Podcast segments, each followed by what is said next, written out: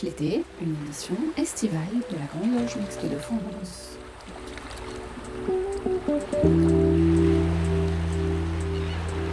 Bonjour à tous, très heureuse de vous retrouver pour cette nouvelle édition de Pierre de Touche, l'émission hebdomadaire de la Grande Loge Mixte de France.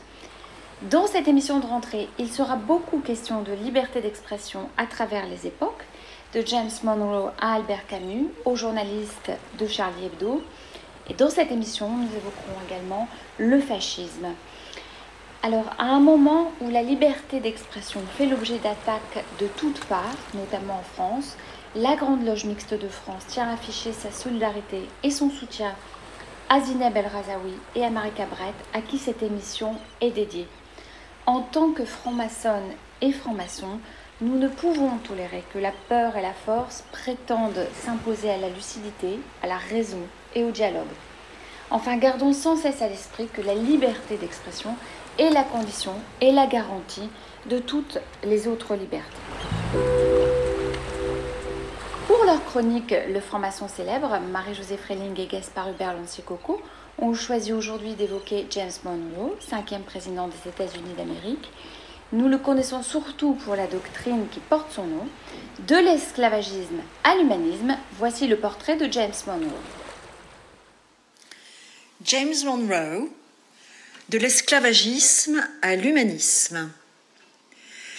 À la suite du décès le 25 mai dernier de George Floyd à Minneapolis, dans l'État nord-américain du Minnesota, mort due à la violence policière, nous avons fait le choix d'évoquer le parcours d'un homme politique américain ayant évolué dans un contexte pouvant presque s'apparenter à celui en concours outre-Atlantique. James Monroe naquit le 28 avril 1758 dans le comté de Westmoreland, dans la colonie de Virginia, et mourut à New York le 4 juillet 1831, exactement 55 ans après l'indépendance des USA. Élu au Sénat des États-Unis, puis nommé ambassadeur en France, pays dont il défendrait les positions, il acheta en 1795 pour la somme de 350 000 livres, le pavillon La Boexière à Paris dans l'actuel 9e arrondissement. Plus tard, et sous la direction du président Thomas Jefferson, il négocia l'acquisition de la Louisiane à Napoléon Ier en 1801, puis celle de la Floride aux Espagnols en 1819. Ancien gouverneur de l'État de Virginie et secrétaire d'État des États-Unis dans l'administration de James Madison, il fut élu pour deux mandats de 1817 à 1825, cinquième président, dernier des pères fondateurs des États-Unis d'Amérique.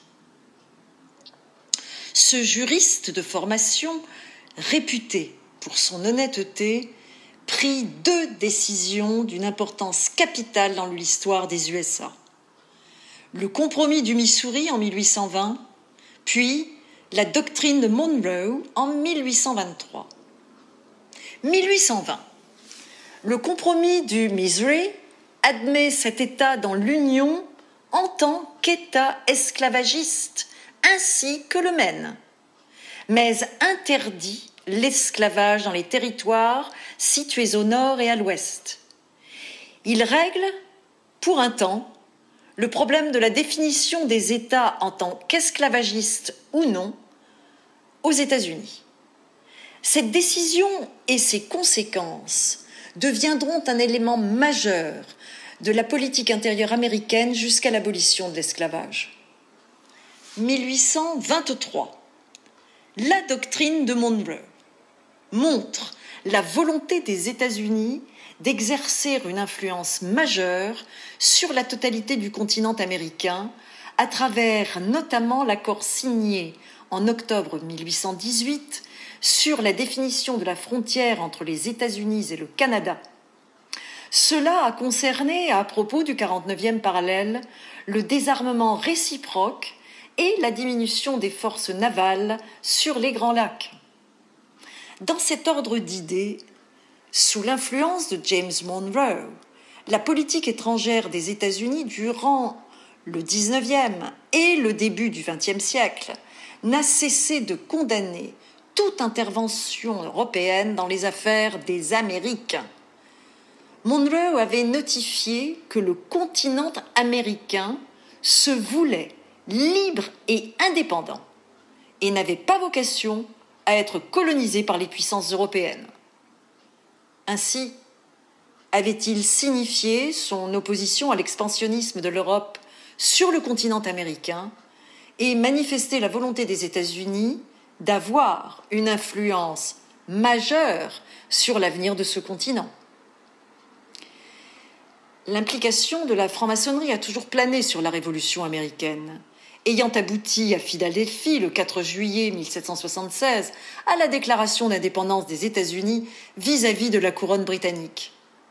Une année plus tôt, à l'âge de 18 ans, James Monroe avait été initié franc-maçon à la respectable loge Williamsburg Lodge 6 à Williamsburg, en Virginie. Mais cela ne l'avait pas empêché de rester pendant un temps certain partisan de l'asservissement en tant que propriétaire d'esclaves, à l'instar de l'illustre et honorable frère George Washington. Un esclave, d'ailleurs, Gabriel Prosser, fut pendu en 1800 pour avoir tenté d'organiser une révolte à Richmond alors que Monroe gouvernait la Virginie. Beaucoup plus tard, en 2002, un certain Tim Kaine, lieutenant-gouverneur de Virginie, lointain successeur de Monroe, demandera informellement pardon à Gabriel Prosser et à ses partisans, formulant des excuses publiques en reconnaissance de la cause qu'il avait défendue, c'est-à-dire la fin de l'esclavage et en encourageant la poursuite du respect de l'égalité pour toutes les personnes. Mais revenons à notre personnage. Selon quelques sources, en ayant empêché l'envoi d'une force armée par l'Europe de la Sainte Alliance pour aider l'Espagne, James Monroe, cet ancien esclavagiste converti à l'humanisme, a joué un rôle déterminant dans le succès définitif de l'épopée bolivarienne en Amérique latine. Dans son propre pays, il a tenté de régler à sa façon la question des personnes noires. Pour cela, il encouragea la création de la Société de colonisation américaine qui acheta un territoire en Afrique subsaharienne de l'Ouest, le futur Libéria, afin d'y rapatrier les esclaves noirs affranchis. C'est ainsi que dans l'État du Maryland, l'affranchissement des Noirs était conditionné à leur départ en Afrique sans retour possible vers les États-Unis. La capitale de ce pays d'Afrique sera d'ailleurs nommée Monrovia en l'honneur du cinquième président américain. Tandis que nous abordons la traditionnelle rentrée d'automne après les mois troublés que nous avons collectivement traversés et qui risquent bien de se poursuivre encore, nous nous retrouvons chroniqueurs et auditeurs pour notre échange hebdomadaire autour de sujets regardant à la fois l'actualité et l'infini de notre engagement maçonnique dans toute sa diversité. Écoutons Alain Vordonis nous en parler. Tandis que nous abordons la traditionnelle rentrée d'automne, après les mois troublés que nous avons collectivement traversés et qui risquent bien de se poursuivre encore, nous nous retrouvons, chroniqueurs et auditeurs, pour notre échange hebdomadaire autour de sujets regardant à la fois l'actualité et l'infini de notre engagement maçonnique dans toute sa diversité. Après quelques semaines d'évasion et de repos bien mérités, il me semble, nous nous remettons au travail, à l'écoute des uns et des autres, dans un partage et une réflexion qui nous ramènent bien évidemment aux préoccupations du moment, à ces interrogations, mais aussi à ces défis, cela même que notre action ici et maintenant doit nous permettre de dépasser, tout au moins de mieux comprendre, afin d'espérer être à notre place des acteurs pensants et agissants de ce vaste ensemble qui nous réunit. Mais qu'est-ce qu'être à l'écoute, peut-on se demander? De quelle écoute s'agit-il? Celle qui nous fait écouter d'une oreille attentive les échanges qui nous sont proposés chaque dimanche, celle qui nous fait percevoir les enjeux, les difficultés ou les obstacles liés à tel ou tel thème de débat qui viennent alors résonner au plus profond de nous-mêmes, ne sommes-nous donc pas que de simples auditeurs venus nourrir notre réflexion et briser notre ignorance, comme nous le dit notre rituel, ou ne devons-nous pas nous efforcer aussi d'être, le temps de nos échanges, de modestes pierres de touche au regard de l'élévation que nous sommes censés en attendre? Cherchons donc à aller un peu plus loin. Tournée vers l'éveil de nos consciences, cette émission, qui semble susciter un intérêt croissant, fait assurément de chacun de nous un auditeur pas tout à fait comme les autres, car elle nous enjoint d'entendre, ce qui me paraît relever d'une toute autre démarche, de celle qui va nous amener à nous interroger en premier lieu sur nous-mêmes. Tous les francs-maçons et les francs-maçonnes savent combien la descente au plus profond de l'individu auquel nous invite le cabinet de réflexion représente une phase essentielle dans notre parcours naissant, et pas que. Un regard qui passera aussi par le long silence imposé à l'apprenti dans l'écoute de lui-même, à la découverte de nouveaux horizons qui le feront progressivement passer du moi au soi, du je au nous. Car écouter, c'est d'abord être tolérant, en ayant la ferme résolution de dépasser nos certitudes anciennes, l'apparence des choses, la simple écume des vagues, pour aller vers la recherche du sens profond, nous parlerons ensuite de vérité ou encore de paroles perdues, dans un effort partagé au sein de l'espace-temps de la loge, et ce, dans une relation au temps dont la force de notre tradition nous apprend qu'elle regarde autant le passé, le présent que l'avenir. Notre écoute s'inscrit désormais dans un contexte où symboles et outils peuvent sembler représenter aux yeux des profanes et des néophytes comme de pesantes contraintes, alors qu'en réalité, nous le savons, il contribue puissamment à nous en libérer. J'avais il y a quelques années abordé cette liberté retrouvée, mais ô combien exigeante, à travers un travail intitulé de façon peut-être assez présomptueuse Pourvu que je sois libre. J'y percevais la relative complexité de ce concept souvent revendiqué, parfois crié à la face du monde, véritable moteur de notre histoire collective, mais qui ne peut réellement se définir que par rapport à un contenu, à des objectifs qui se traduiront ensuite par une batterie de préceptes, de règles, de lois ou encore de déclarations solennelles, l'essentiel relevant, selon moi, de ce que les humains voudront bien en faire, car ce sont bien eux les acteurs de tout cela.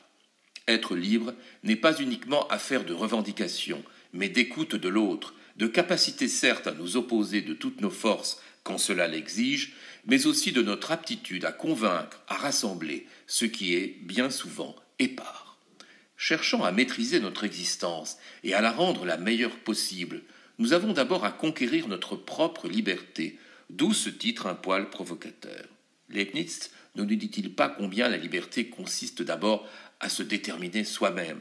L'homme peut ainsi espérer donner sens à sa vie en éclairant son destin de sa propre liberté, tout en trouvant dans le même temps, et c'est essentiel, les voies et moyens de la partager avec d'autres, dans un idéal que nous savons fait d'amour de fraternité. S'écouter et s'entendre, dans toutes les acceptions du terme, représente dès lors une rude tâche que certains qualifieront de défi, d'autres de devoir. Mais là est encore un autre sujet. Bonne écoute à tous et ravi bien entendu de vous retrouver.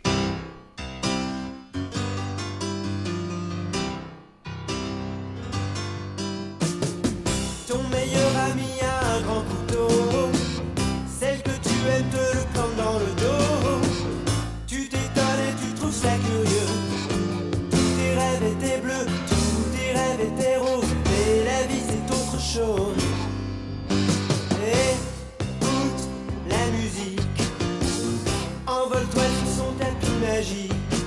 Écoute la musique, quelle consolation fantastique.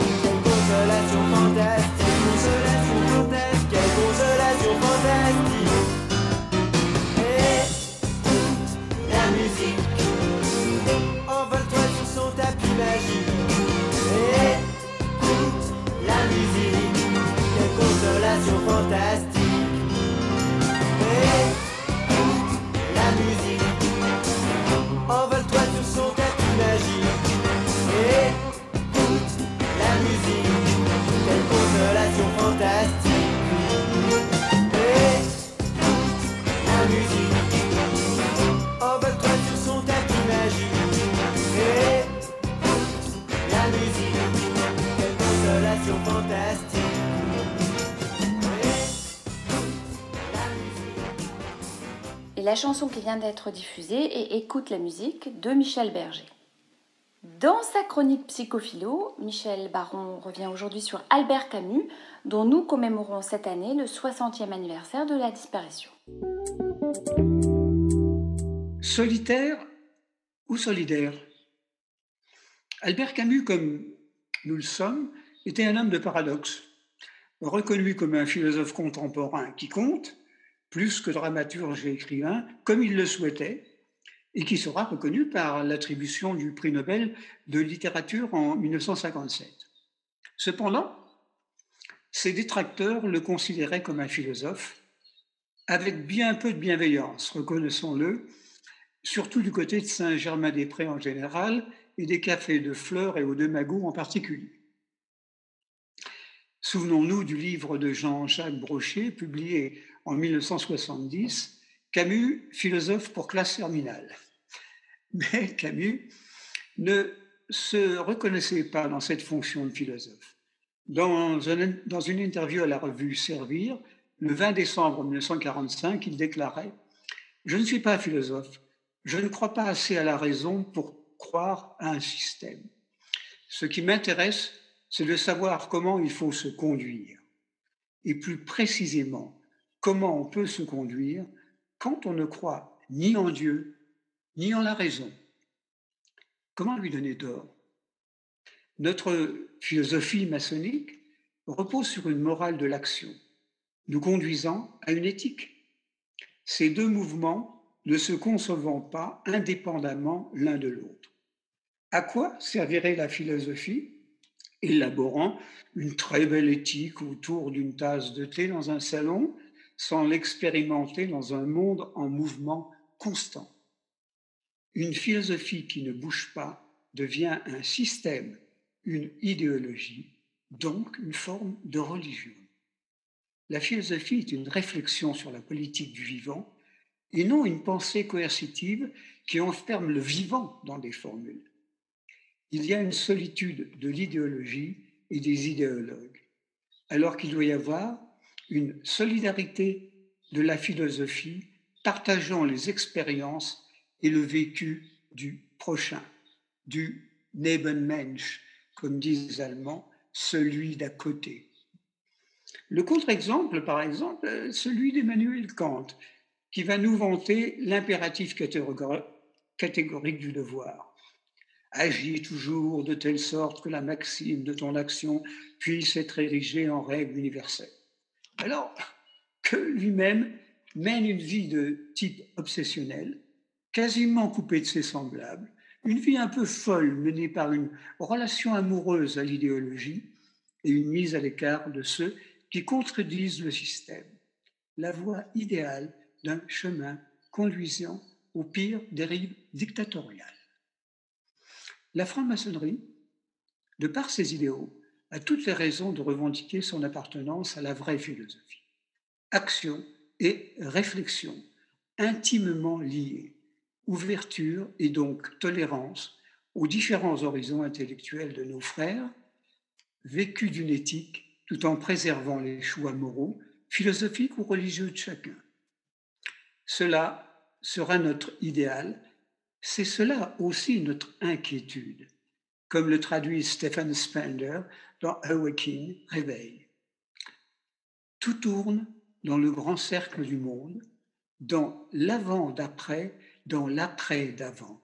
Chaque éveil me donne une joie profonde, mais l'inquiétude toujours me reprend. Dans le fond, la philosophie est là pour contrer la pensée de notre bon vieux Voltaire quand il dit Les hommes tels qu'ils sont, des insectes se dévorant les uns les autres sur un petit atome de boue.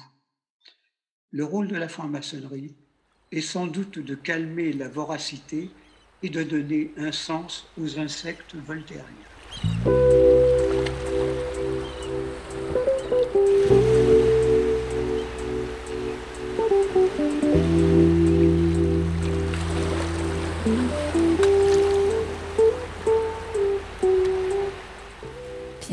L'été, une édition estivale de la Grande Loge Mixte de France.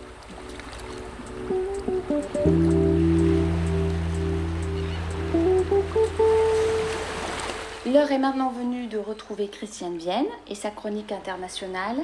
Elle nous entretient aujourd'hui des nouveaux réactionnaires, une chronique enregistrée en début de semaine, donc avant l'attaque terroriste de vendredi dernier. Bonjour à tous, euh, Christiane Vienne, je suis ravie de vous retrouver après ces vacances qui, je l'espère, ont été réconfortantes et euh, reposantes pour chacun d'entre vous.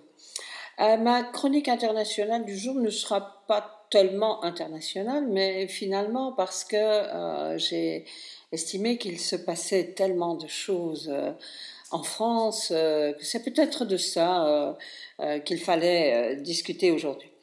Alors, j'ai intitulé ma chronique C'est quoi être réac?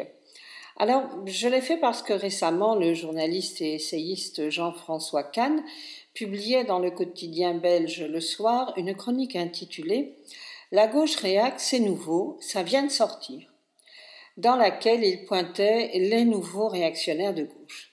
Mais qui est réactionnaire? En ce qui me concerne, c'est assez simple. Est réactionnaire celui qui ne pense pas comme moi, car moi je suis progressiste. J'imagine sans peine que cette définition vous convient à tous et qu'elle correspond à la vôtre.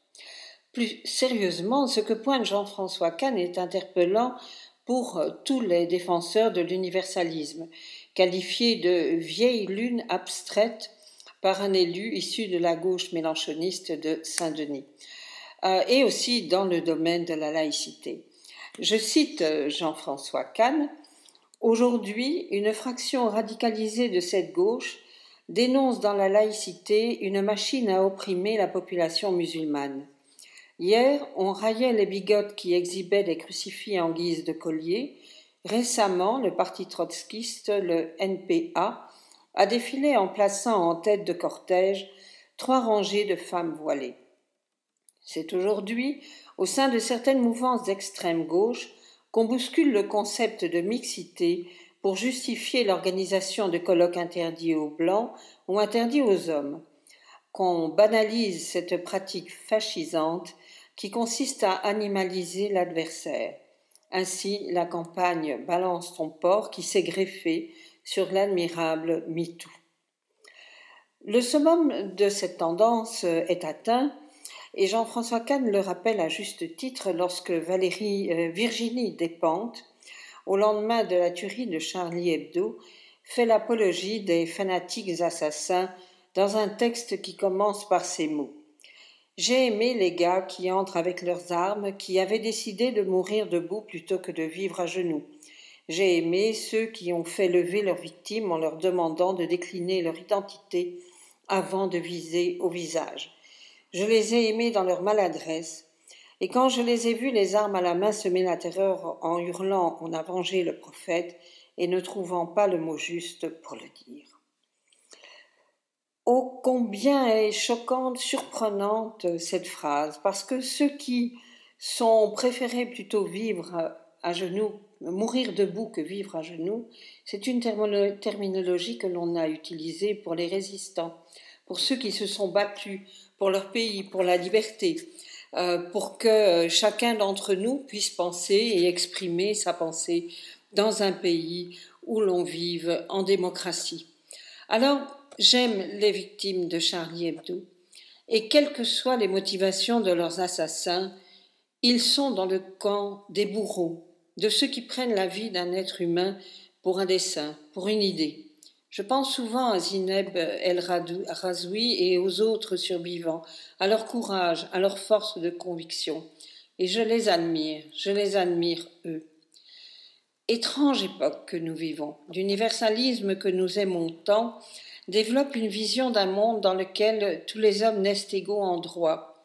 Le terme les hommes est pris ici dans le sens humanité. Il inclut les femmes, les noirs, les jaunes, les croyants de toutes les religions du monde, les non-croyants. Toute l'humanité y est incluse. J'aime que notre programme philosophique et politique puisse se résumer en une seule formule. Nous travaillons au progrès de l'humanité. Le progrès de l'humanité est menacé aujourd'hui par des mots que l'on croyait éradiqués depuis longtemps grâce au vaccin de l'éducation et de la connaissance. Nous assistons au retour du puritanisme, de l'hygiénisme, et la pandémie actuelle renforce cette tendance du fanatisme religieux contre lequel nous nous sommes battus avec vigueur tant qu'il était catholique. Nous assistons aussi à l'émergence de ce que Jean-François Kahn appelle les nouveaux réacs et tous ces mouvements qui essayent de découper la société en tranches de saucisson, rendant ainsi les luttes collectives très complexes, voire impossibles. L'ouvrier le démuni n'est plus le même s'il est une femme, s'il est musulman, s'il est blanc ou noir, et donc il n'y a plus d'intérêt commun. Une des conséquences les plus dramatiques de cet état de fait est le renforcement de la censure, de la dénonciation.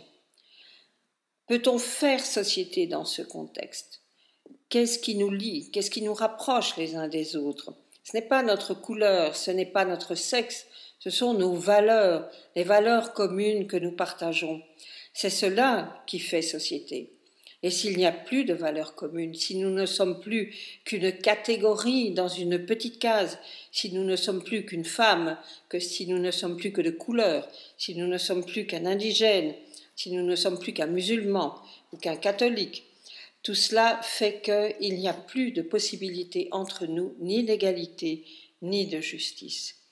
Et donc, remettre du lien, recréer, refaire société ensemble, c'est un défi, un défi de taille, un défi auquel on ne s'attendait sans doute pas à devoir répondre au XXIe siècle. Ce défi est à la hauteur de nos ambitions. Il nous reste maintenant à le relever tous ensemble. Je vous remercie de votre attention et je vous souhaite un excellent dimanche. Au revoir. Pierre de Touche l'été, une édition estivale de la Grande Loge Mixte de France. Pierre a choisi d'évoquer aujourd'hui la profanation du mémorial d'Oradour-sur-Glane et il nous rappelle comment ce village et ses habitants ont entièrement été brûlés par les SS. Il en profite pour nous rappeler que la résistance était le refus de la soumission au nazisme.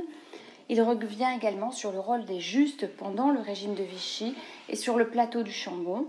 Et on y retrouve Albert Camus. Écoutons Pierre Yana. Oradour et Le Chambon sur Lignon. Quelques crétins, non encore retrouvés, ont pensé débusquer la vérité il y a quelques semaines en profanant le mémorial d'Oradour-sur-Glane. Qui sont-ils? Sont-ils des admirateurs des SS de la division d'Asreich qui ont massacré, brûlé vifs tous, je dis bien tous les habitants du bourg d'Oradour-sur-Glane le 10 juin 1944 Veulent-ils prétendre, comme tous les négationnistes, qu'il ne s'est rien passé ce jour-là au Oradour et que le massacre est une fiction destiné à noircir la mémoire des vaillants, entre guillemets bien sûr, des vaillants SS. L'abject le dispute à l'ignoble, ce sont d'abord et surtout des crétins patentés. Voici le contexte. Quelques jours après le débarquement allié en Normandie, les troupes de choc du Reich reçoivent l'ordre de remonter vers la Normandie pour tenter d'endiguer le déferlement des troupes alliées le Limousin, tout proche, s'est insurgé. La ville de Tulle s'est libérée et la division d'Asreich, en remontant, du sud vers la Normandie et exécute 40 otages. Vient le scénario d'Oradour, où toute la population, hommes, femmes, enfants, vieillards, brûlera vive dans les flammes allumées par les SS. Les profanateurs du mémorial s'attaquent ici à l'un des visages de la résistance, puisque de nombreux hommes d'Oradour avaient rejoint les maquis. Le massacre, l'épouvante ou l'horreur, tels sont les traits que laissent les nazis dans le pays. On sait à quel point cette frénésie de la destruction caractérise le nazisme. Ceci s'apparente trop, on le voit, à la Shoah, pour qu'on n'en fasse pas le rapprochement terrifiant. Le deuxième trait de la résistance est celui du refus de la soumission aux nazis. Les armes à la main. Jean Moulin, mais aussi d'autres, René Char, Vladimir Jankélévitch, les hommes du groupe Manoukian, ceux de l'affiche rouge, et tous les nombreux combattants français ou étrangers qui payèrent ici le prix du sang. Ce furent des hommes et des femmes debout. Il est un troisième trait que l'on connaît moins, mais qui, à mon sens, donne son complément d'humanité à la résistance. Ce trait est celui des justes. Loin du martyrologue, loin de l'héroïsme des combattants, il dit une France qui, elle aussi, sauva l'humanité en péril et surtout sauva l'honneur de la France. Je prendrai ici l'exemple du Chambon-sur-Lignon. En Israël, au mémorial de Yad Vashem, qui maintient en vie le souvenir des morts dans la Shoah, un seul village français a reçu l'honneur d'être déclaré collectivement juste parmi les nations. C'est le Chambon-sur-Lignon. Le Chambon est un lieu très particulier. Après la révocation de l'édit de Nantes et jusqu'à la Révolution française, l'isolement du plateau fut un lieu propice au refuge des protestants de l'époque dite du désert, alors qu'ils étaient partout soumis aux persécutions. Ces fuyards huguenots voyaient de très loin venir la marée chaussée qui les traquait. Ils pouvaient ainsi très vite partir se cacher dans les forêts ou dans la montagne. Au lieu donc du protestantisme, le plateau est devenu une réserve de nombreuses communautés protestantes, évangélistes, adventistes, libristes, toutes fidèles au fondement de la foi réformée. Quoi d'étonnant donc de retrouver, au moment de Vichy et des persécutions des Juifs, ces réseaux de protection se remettre en route pour héberger, éduquer, faire passer à l'étranger ces nouveaux persécutés avec lesquels les protestants se reconnaissaient des liens étroits et religieux. Le pasteur André Trocmet fut l'âme de ces réseaux. On y hébergeait, nourrissait, dissimulait, mais aussi éduquait les jeunes persécutés dans ce qui s'est appelé le Collège Sévenol, fondé par Trocmet, un établissement scolaire hors du commun. Certes, le plateau du Chambon hébergeait aussi la résistance, à laquelle il fournissait hommes et vivres. Mais la complexité de cet univers remarquable ne s'arrêtait pas là. Le plus surprenant, à dire vrai, outre le sauvetage de centaines de réfugiés, d'enfants, a été le regroupement entre les années 20 et 50 du siècle dernier d'un nombre très important de personnalités intellectuelles qui, à l'abri du plateau, pendant la guerre et hors de la guerre, se retrouvaient au Chambon et ont produit des œuvres incomparables dans tous les domaines de l'esprit, philosophes, scientifiques, écrivains, qu'ils aient ou non enseigné au Collège Sévenol. Qu'on y songe, la poésie avec Francis Ponge, le théâtre ou le roman avec Marcel Pagnol et Camus, futur prix Nobel. Camus qui écrivit La peste, mais avait rejoint le Chambon pendant la guerre pour y soigner sa tuberculose. Qu'on y songe encore, Georges Canguilhem, Paul Ricoeur, Georges Simondon, l'économie avec Charles Gide, l'oncle de l'autre, professeur au Collège de France, la sociologie avec Raymond Aron, lui aussi au Collège de France, l'histoire avec Jules Isaac, le célèbre Isaac de, Mal de Malais-Isaac, Léon Poliakov, Pierre Vidal-Naquet, la pensée juive avec André Chouraki et Georges Vaida, les mathématiques avec Alexandre Grothendieck, médaille Fields, lui aussi professeur invité au Collège de France. Havre de paix, lieu de rencontres intellectuelles majeures, le Chambon-sur-Lignon présente toutes les, caractéristiques de ce que fut la France aussi quand l'occupant nazi brûlait les habitants d'Oradour, un lieu de pensée. C'est dire à quel point l'attitude des crétins qui ont tagué le mémorial d'Oradour est vile. Avec les martyrs, il y a toujours les combattants. Il y a aussi des femmes et des hommes d'esprit prêts à faire jaillir l'étincelle de la pensée de ce pays et de sauver l'humanité. Avec Oradour, il y a le compagnonnage du Chambon et ce pays ne peut être humilié par des crétins. Je vous remercie. À dimanche prochain. Alors que se déroule actuellement le procès des attentats de Charlie Hebdo et de l'hypercacher, Marc Tulpois a souhaité revenir sur la place de la liberté d'expression dans la République. Il a enregistré sa chronique la veille de cette nouvelle attaque terroriste. La République vue par Marc Tulpois, liberté d'expression et droit de s'exprimer. À l'occasion du procès des attentats de Charlie Hebdo et de l'hypercacher, il importe d'interroger la place de la liberté d'expression dans la République. Cette nécessité surprend, tant il paraît évident qu'une société libre ne saurait se concevoir sans que les individus exerçant leur liberté ne fassent l'objet de menaces du fait même de cet exercice. Pourtant, aujourd'hui, il semble que la liberté d'expression soit en passe de devenir un espace régulé, au lieu que la régulation ne constitue l'exception. À l'ouverture du procès Charlie, l'hebdomadaire visé il y a cinq ans republiait les caricatures de Mahomet qui en avaient fait une cible de l'islamisme radical depuis 2006. Immédiatement, une manifestation au Pakistan invite à punir la France et Charlie Hebdo. Al-Qaïda formule à nouveau des menaces à l'encontre de l'hebdomadaire. Zineb El Razoui est une fois n'est pas coutume menacée de mort. Et la DRH de Charlie Hebdo est contrainte de changer de domicile du fait d'une menace imminente. Ces éléments devraient susciter une indignation franche et massive. Il n'en est rien, tant la société française de 2020 semble avoir accepté l'idée, formulée pacifiquement par les Kalachnikov en 2015, que la liberté d'expression s'arrête là où commence la susceptibilité. La surenchère est même apportée par le philosophe Cyril Hanouna, selon lequel Charlie jette de l'huile sur le feu en republiant les caricatures, de la même façon que la jeune Mila, menacée à nouveau de mort pendant l'été, devrait se faire toute petite. Cette passivité interroge. Elle interroge d'autant plus que lorsqu'un article de valeur actuelle jugé raciste est publié au sujet de Daniel Obono, il suscite l'indignation générale. Comment entendre en effet que l'une des fossoyeuses de la République soit défendue plus ardemment que ceux qui l'incarnent? Daniel Obono incarne la léthargie clientéliste face à l'islamisme. Daniel Obono incarne le grignotage progressif de la République par l'islamisme à force de concessions et de volonté de ne pas offenser. Zineb El Razoui incarne le courage républicain qui ne cède pas face à la sauvagerie et la barbarie. Charlie Hebdo incarne la liberté d'expression, le doigt d'honneur permanent fait aux offensés incapables de simplement détourner le regard, sans vouloir soumettre la République entière à leur petite susceptibilité. En cinq ans, depuis 2015, le terrorisme islamiste a tué 250 personnes en France. 250 personnes libres, de toutes les couleurs, de toutes les orientations politiques, de toutes les religions. Ce terrorisme n'accepte pas l'idée qu'un homme libre vit et meurt debout.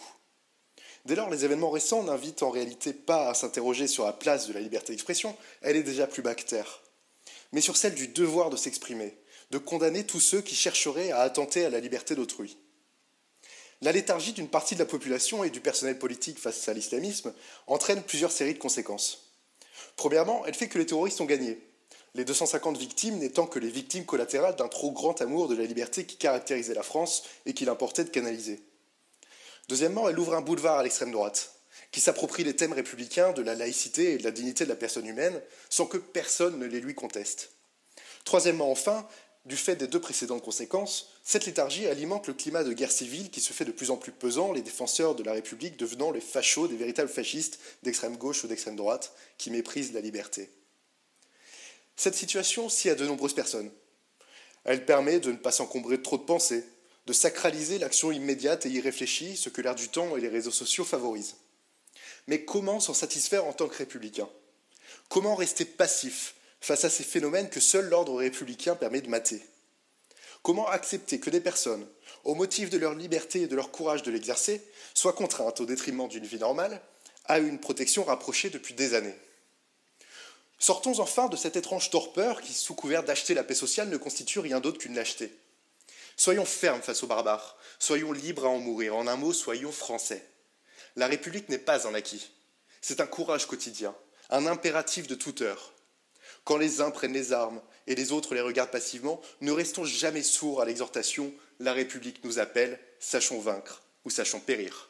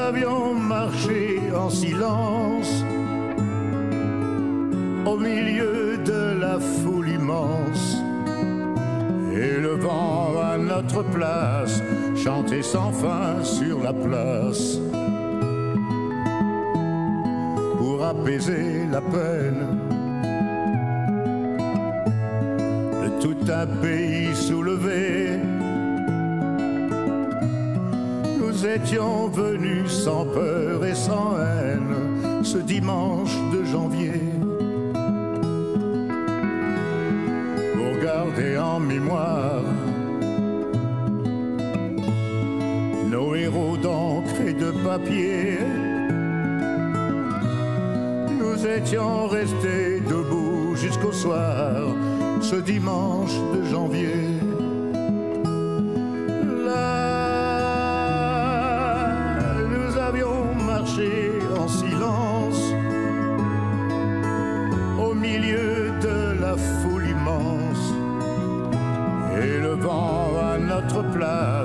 Chantait sans fin sur la place.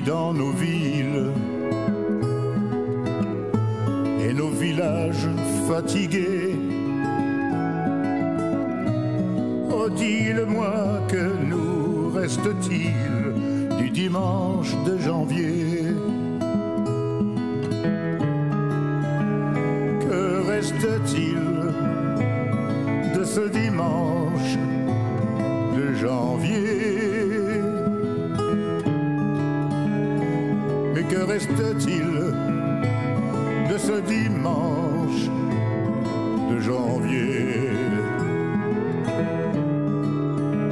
Oh, que reste-t-il de ce dimanche de janvier?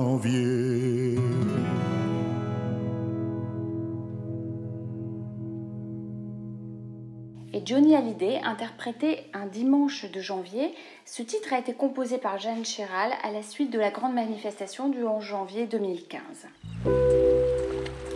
Pour terminer cette émission automnale, un nouveau coup de cœur littéraire, aujourd'hui nous est proposé par Françoise Lacou et présenté par Gilles Solière. Il s'agit du dernier ouvrage d'Emmanuel Carrère, Yoga. Yoga d'Emmanuel Carrère aux éditions Paul. Yoga, un roman, un récit, un moment d'autobiographie, un reportage en immersion Juste un petit livre souriant et subtil sur le yoga, comme l'annonce lui-même Emmanuel Carrère, avec le sens de l'autodérision qui le caractérise. Le dernier livre d'Emmanuel Carrère, c'est 400 pages sur le yoga et la dépression, la méditation et le terrorisme, l'aspiration à l'unité et le trouble bipolaire, l'obscurité et la lumière, l'enfer et l'espoir. Soit des choses qui de prime abord ne semblent pas aller ensemble, et pourtant elles vont souvent ensemble. Tout commence en janvier 2015, lorsque l'auteur prend un train à destination du Morvan pour un stage de méditation vissé à un ZAFU, le coussin sur lequel s'assoient les participants, sans téléphone portable, ni livre, ni ordinateur. Une astreinte au silence, seul, face à lui-même. Mais un événement aussi tragique qu'improbable le tire de sa retraite. L'attentat commis contre Charlie Hebdo le 7 janvier 2015 et la mort de son ami, l'économiste Bernard Maris, dont il doit prononcer l'oraison funèbre. Ce drame brutal et sidérant plonge Emmanuel Carrère dans l'épisode dépressif le plus terrible de sa vie, qui va le conduire à un long séjour à l'hôpital psychiatrique Sainte-Anne, où il sera diagnostiqué bipolaire. Une terrible descente aux enfers qu'il restitue dans des pages poignantes. Le yoga ne l'a pas protégé de la dépression, mais il y a ce qui sauve, ce qui assurera sa lente remontée, ce sera les autres. Ses rencontres sur l'île de Léros avec des migrants, l'atelier d'écriture avec des adolescents en transit, une rencontre amoureuse, une main tendue. C'est un drôle de livre, d'un mélancolique profond, en forme de patchwork, où l'on peut s'y perdre parfois, s'y reconnaître souvent. L'écriture limpide nous entraîne avec ce qu'il faut d'humour, cette capacité à parler de soi avec distance, loin de la complaisance vers le début d'une entreprise de reconstruction. Pour preuve, la dernière phrase du livre. Ce jour-là, je suis pleinement heureux d'être vivant.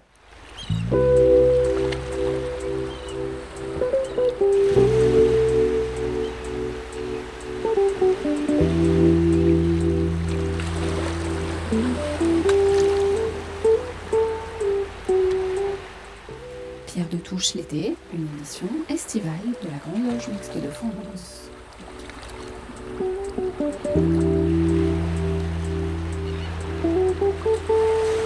Notre émission touche à sa fin. Merci à toute l'équipe de Pierre de Touche qui contribue chaque semaine à la production de cette émission, ainsi qu'à Gilles Soulière qui la réalise et à l'équipe de Radio Delta qui l'accompagne. N'hésitez pas à nous rejoindre sur les réseaux sociaux, Facebook, Twitter et Instagram. Nous nous quittons avec German Jackson, When the Rain Begins to Fall. À dimanche prochain.